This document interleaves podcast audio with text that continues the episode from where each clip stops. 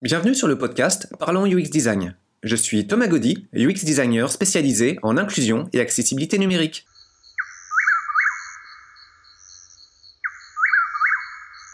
Salut tout le monde pour ce nouveau podcast. Alors pour celui-ci, je vous propose de parler de flexibilité au travail dans le métier de UX designer.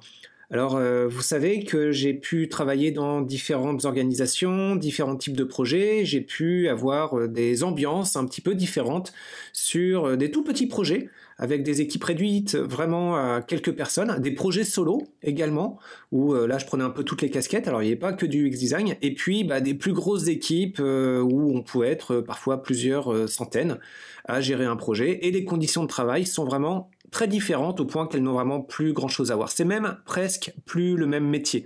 Alors on va parler un petit peu de ça parce que dans ce podcast on parle beaucoup de UX design, mais en fait euh, cet éclairage ça peut vous montrer qu'il y a plusieurs façons de travailler dans ce métier-là et j'en ai même pas fait le tour en fait. Hein. Il y a tellement de façons d'appliquer ce métier-là que bah, j'ai encore plein d'expériences, de compétences à acquérir, euh, plein de choses à apprendre de la part de nombreux collègues que je salue d'ailleurs. Mais voilà, ça va faire, permettre de faire un petit tour d'horizon. On va commencer avec les projets solo. Donc, euh, un projet solo, le UX design, évidemment, c'est juste une petite brique parmi toute une chaîne de compétences qui vous permettra de sortir un projet. Donc si vous êtes dans un projet numérique, le UX design évidemment c'est bien, mais euh, en complément, il faut que vous soyez capable de le développer, ce projet. Alors tous les projets ne demandent pas forcément que vous euh, écriviez du code. Il y a beaucoup d'environnements qui euh, vous permettent de faire des projets sans code avec des boîtes, des fils, des systèmes de drag and drop. Moi, mes premiers projets, j'étais sur GameMaker par exemple, et puis euh, bon, euh, ça avait pris un petit peu de temps, mais ça marchait bien. Et au fur et à mesure, je me sentais de plus en plus à l'aise à coder et à faire de choses de plus en plus complexes. Bon, je suis jamais véritablement devenu un, bon programmeur dans le sens où je fais des choses euh, rapides et robustes, mais je suis quand même assez fier des différents projets qui sont sortis dans le cadre de Ludociel. Alors être UX designer dans le cadre de projets solo, ça veut dire quoi?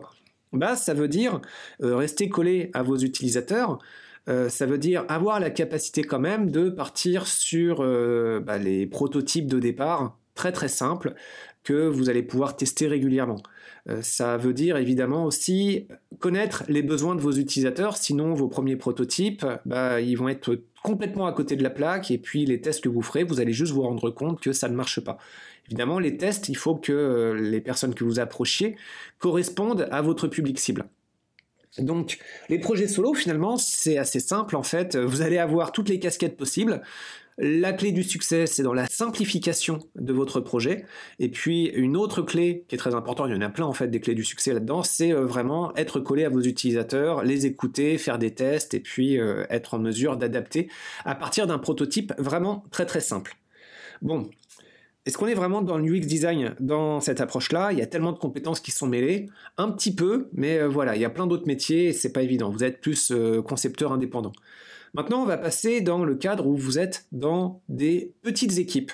Alors, les petites équipes, c'est vraiment des conditions de travail que j'aime beaucoup, parce qu'en général, les besoins commencent à se spécialiser un petit peu, et en même temps, vous allez pouvoir faire plein de choses qui vont être super intéressantes. Alors, ça dépend, là encore, des besoins des différentes équipes, mais euh, vous pourriez, par exemple, avoir besoin de vous renseigner sur les utilisateurs, donc euh, typiquement faire des entretiens pour connaître un petit peu plus la nature des besoins. Euh, vous pourriez avoir besoin de réaliser des personas. Alors, pour rappel, les personas, c'est un facilitateur de communication dans une équipe pour parler d'individus qui ont des besoins complémentaires.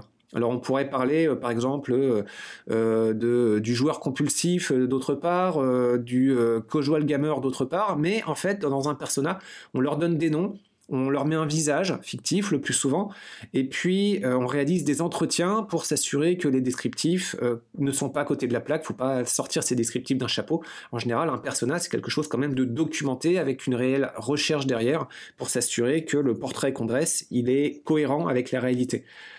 Les, les personnages c'est pratique. Et euh, donc, dans une petite équipe, ah ben, on peut vous demander parfois de réaliser bah, voilà, une étude sur qui sont vos utilisateurs, et cette étude peut passer par la réalisation de personas. Euh, ça peut être donc plus largement la collecte de besoins. Donc euh, vous avez des collaborateurs qui peuvent avoir un une idée assez générale du type de projet à réaliser, mais dans les détails, en fait, à quoi ça va ressembler l'outil? Est-ce qu'il faut un tableau de bord? Si oui, le tableau de bord va y avoir quoi comme fonctionnalité? Qu'est-ce qu'il doit y avoir comme indication euh, prioritaire? Les plus importantes, bon bah voilà, là encore, collé à l'utilisateur, aux utilisateurs, vous allez chercher à, euh, voir un petit peu euh, comment ça peut se passer. Vous aurez, vous aurez là encore la possibilité de réaliser des tests. Bon, c'est intéressant. Euh, là encore, c'est très polyvalent. Pour les petites équipes, souvent, c'est pas tant les tests que j'ai pu faire, parce que dans les petites équipes, il y a une ambiance start-up où il faut aller vite, et bien, mais en général le vite écrase le bien. Et on demande surtout donc euh, d'arriver avec euh, dans un très petit délai euh, que vous vous apportiez une expertise très très forte sur qu'est-ce qui marche, qu'est-ce qui marche pas dans le projet, qu'est-ce qu'on doit corriger en points prioritaires. Et puis très rapidement les, équipes vont embarquer sur les plus gros points noirs que vous pointerez. Parce que les équipes, vous connaissez, j'en ai déjà parlé dans d'autres podcasts, souffrent et vous aussi du syndrome de la tête dans le guidon, c'est-à-dire que elles vont développer un projet pendant des semaines et des mois et parfois des années, et puis au bout d'un moment, elles seront complètement incapables d'y voir clair sur qu'est-ce qui marche, qu'est-ce qui ne marche pas. Et donc, vous, vous allez arriver avec votre regard neuf sur un projet que vous allez découvrir, et puis on va vous demander de faire une analyse rapide de, des, problèmes, des dysfonctionnements. Et donc, ça va souvent passer aussi par la rédaction d'un rapport euh, le plus souvent textuel, euh, qui devra néanmoins être concis, rapide à lire, très clairement présenté, euh, priorisant les tâches en termes de facilité de correction et d'importance de la nature des problèmes que vous aurez identifiés. Donc voilà, il y a ces deux critères qui vont se mêler pour savoir en fait idéalement qu'est-ce qui est très facile à corriger, qui a un très gros impact sur le projet. Et voilà, donc pour des petites équipes, je suis souvent passé par euh, essentiellement, pas des maquettes, mais plutôt euh, des rapports écrits euh, pour décrire soit les besoins des utilisateurs, soit des personas, soit des recommandations de tout un tas de points à modifier. Puis des rapports, ça peut être assez conséquent, hein, pour vous donner un petit peu d'expérience à quoi ça ressembler. Euh, bah, en général, en une après-midi euh, de travail, on devrait déjà être en mesure d'identifier une cinquantaine de problèmes. Ça peut être quelque chose de très très rapide à faire. À ce moment-là, en fait, c'est une analyse heuristique qui prime. Il y a plusieurs façons d'appliquer les analyses heuristiques, j'en ai déjà parlé dans d'autres podcasts. Euh, ça peut être la méthode rapide à savoir vous connaissez déjà une bonne partie des heuristiques et les façons de les appliquer en tête, vous arrivez face à un projet, vous étudiez ce projet et puis vous cochez tout plein de problèmes en disant là il y a un problème d'utilisation de l'espace, là il y a un problème de minimalisme, là ça pourrait être plus simple, là il y a un problème de lisibilité, euh, là il y a un problème de compréhension, voilà, il peut y avoir tout plein de choses comme ça. Et puis les heuristiques vont vous permettre à classifier en quelque sorte les problèmes que vous aurez euh, été en mesure d'identifier. Bon, prudence avec cette démarche, en général, ça permet quand même d'identifier pas mal de problèmes. Vous allez certainement pas tous les voir. Il y a euh, un graphique euh, de Jacob Nielsen que j'aime beaucoup. Bon, il est un peu daté, celui que j'ai. Je pourrais même pas vous citer la source dans ce podcast malheureusement, mais ce que ça disait, c'est qu'un évaluateur seul qui utilise une analyse heuristique, il est capable en général juste de voir 25% des problèmes d'un projet. Il faut vraiment qu'il soit accompagné de plusieurs collègues pour que ça soit une approche qui soit vraiment beaucoup plus exhaustive en termes de, problèmes à remonter. Voilà. Et puis il y a une autre façon d'utiliser les heuristiques aussi. Alors plutôt que de partir au feeling et puis euh, de catégoriser les problèmes que vous aurez identifiés au feeling par des heuristiques, vous pouvez partir des heuristiques elles-mêmes et puis euh, regarder pour chacune des heuristiques si les projets ont des problèmes ou pas. Moi je préfère la première approche. Pourquoi? Bah Parce que le regard neuf, il est super important, il se perd rapidement. Donc si vous y allez avec euh, la seconde qui nécessite de prendre la grille, puis vous commencez à regarder critère 1, est-ce que ça marche, critère 2, est-ce que ça marche, bah, au niveau du critère 4 ou 5 ou 6, le regard neuf, vous l'aurez déjà perdu et vous aurez perdu cette faculté d'identifier rapidement des problèmes. Les deux approches ne sont pas incompatibles, vous pouvez tout à fait les mêler. Allez-y au feeling dans un premier temps, puis allez-y avec une approche plus méthodologique dans un deuxième, sauf que la plupart des petits projets vont vous demander de faire ça vite et bien, et donc vous n'aurez en général pas le temps de combiner les deux approches donc il y aura un choix à faire. Euh, il y en a certains, collègues qui pourront être plus à l'aise avec la seconde approche. On va parler maintenant de projets de taille moyenne. Dans les projets de taille moyenne, euh, typiquement, il commence à y avoir une euh, spécialisation plus poussée des différents, des différents corps de métier. Et à ce niveau-là, en fait, on va avoir en général de l'intérêt à ce que vous produisiez des maquettes. Donc les maquettes, il y a différents outils. Actuellement, j'utilise beaucoup Figma slash Figjam, plus Figjam en fait. Il y a Axure, euh, il y en a d'autres encore. Euh, voilà, les, outils de maquettage, il y en a de plus en plus. C'est pas forcément l'outil qui compte, hein, c'est plus la démarche et puisque ça peut apporter pour l'équipe. À savoir, il commence à y avoir beaucoup de collaborateurs. Ces collaborateurs vont avoir du mal à partager une vision et par ce support graphique que vous allez leur communiquer, ben, ça va leur permettre de mieux s'entendre, de mieux faire converger leur vision et ça va commencer à devenir très très intéressant. Dans une équipe de taille moyenne, ce qui peut être intéressant là, c'est qu'il n'y a pas encore suffisamment de collaborateurs autour de vous et ça peut vous donner pas mal de liberté pour designer euh, votre interface. Donc il y a une part de créativité qui est encore assez satisfaisante. En d'autres termes, en fait, l'interface, on va vous demander les grandes lignes. On pourrait vous demander les grandes lignes, c'est pas systématique. Et puis, vous allez pouvoir euh, y aller un petit peu au jugé. Et au fur et à mesure, à force de discuter avec les utilisateurs pour connaître leurs besoins, les développeurs pour savoir quelles sont les contraintes techniques, euh, les différents autres partenaires qui vont vous communiquer les besoins d'affaires, les besoins en termes de fonctionnalité, les besoins de, rentabilité du projet, eh bien, ça va vous permettre en général d'avoir une bonne fenêtre de créativité et puis de, vous faire plaisir. Donc pour faire du maquettage, les équipes de taille moyenne en général, c'est pas mal. Euh, maintenant, euh, parce que ça reste un court podcast, j'aimerais pas trop le diluer non plus, on va parler des plus grosses équipes. Et puis euh, là, bah, ça peut devenir vraiment très, très surprenant. Bon, il y a plein plein de façons d'exercer son métier dans des plus grosses équipes, mais il faut comprendre que va y avoir une hyper spécialisation des compétences, et donc à ce niveau-là, bah, vous n'utiliserez a priori pas trois quarts des compétences que vous avez. Si on vous demande de faire du maquettage, vous ne ferez que du maquettage. Si on vous demande de faire de la rédaction UX, vous ne ferez que de la rédaction UX. Si on vous demande de faire la recherche, vous ne ferez que de la recherche. Si on vous demande de faire des tests, euh, bah voilà, c'est possible que pendant une période il n'y ait que des tests, mais en général les tests on fait pas que ça quand même parce que c'est une petite fenêtre. Euh, dans les grosses entreprises, euh, il peut y avoir des phénomènes d'inertie en termes méthodologiques qui peuvent être extrêmement lourds. C'est-à-dire que plus, l'entreprise est grosse et moins elle va avoir de flexibilité à embarquer sur des méthodes de conception de projets numériques plus modernes. Certains sont encore sur des cycles en V.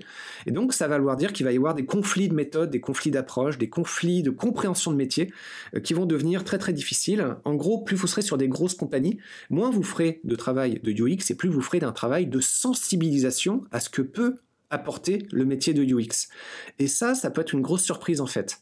Donc, euh, les grosses entreprises, il y a plein de façons de, travailler dedans, ça peut être vraiment très divers et varié. Il euh, faut comprendre en général que la part de créativité dans les grosses entreprises, elle va être vraiment très très mince. Le cahier des charges, il va déjà être communiqué par des partenaires.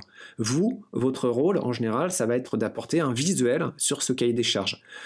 Éventuellement, vous aurez la possibilité, lorsque le cahier des charges sera un peu flou, d'apporter une vision personnelle en essayant d'identifier qu'est-ce qui sera le plus simple à mettre en place. Mais si vous vous donnez le luxe d'être un peu trop créatif, attention, là, vous courez le risque de sortir de votre rôle et d'empiéter sur le rôle de collaborateur. Euh, je l'ai vécu, ça peut être extrêmement désagréable pour tout le monde, en fait. Euh, les collaborateurs peuvent se sentir attaqués, un peu agressés dans leur métier, il y a une forme de concurrence, en fait.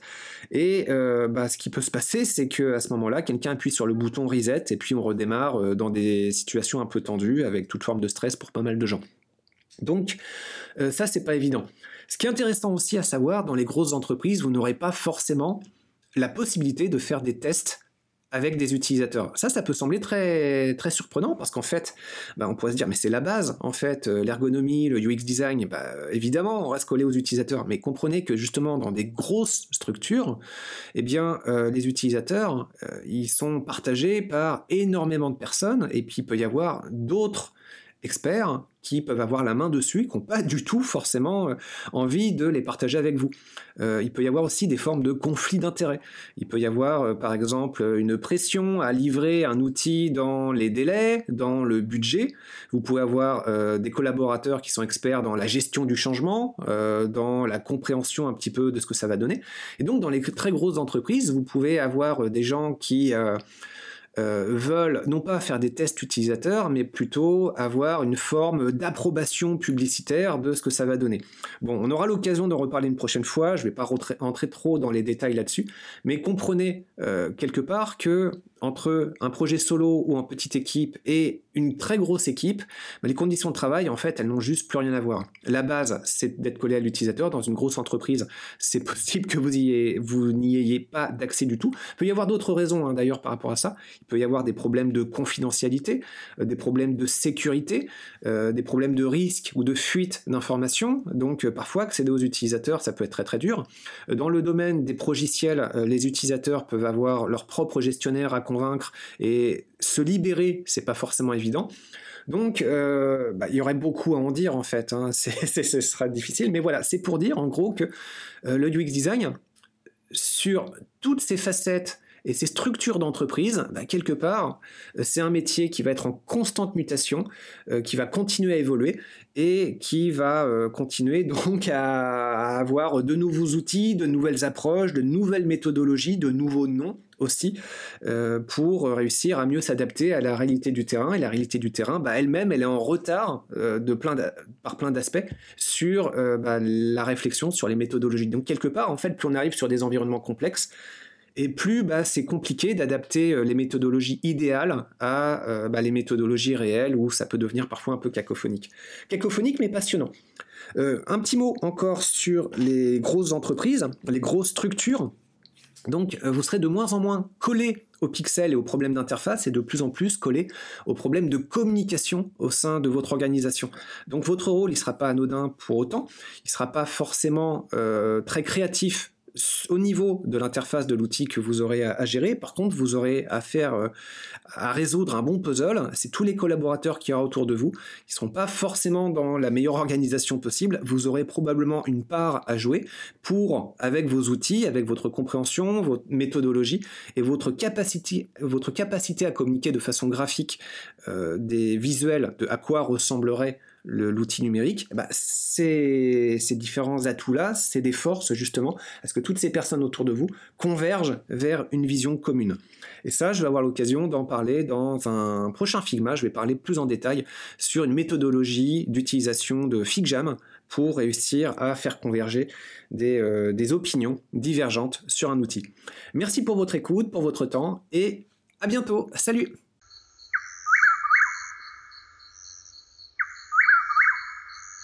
Merci d'avoir écouté ce podcast. Je vous invite à vous abonner pour ne pas rater les prochains épisodes.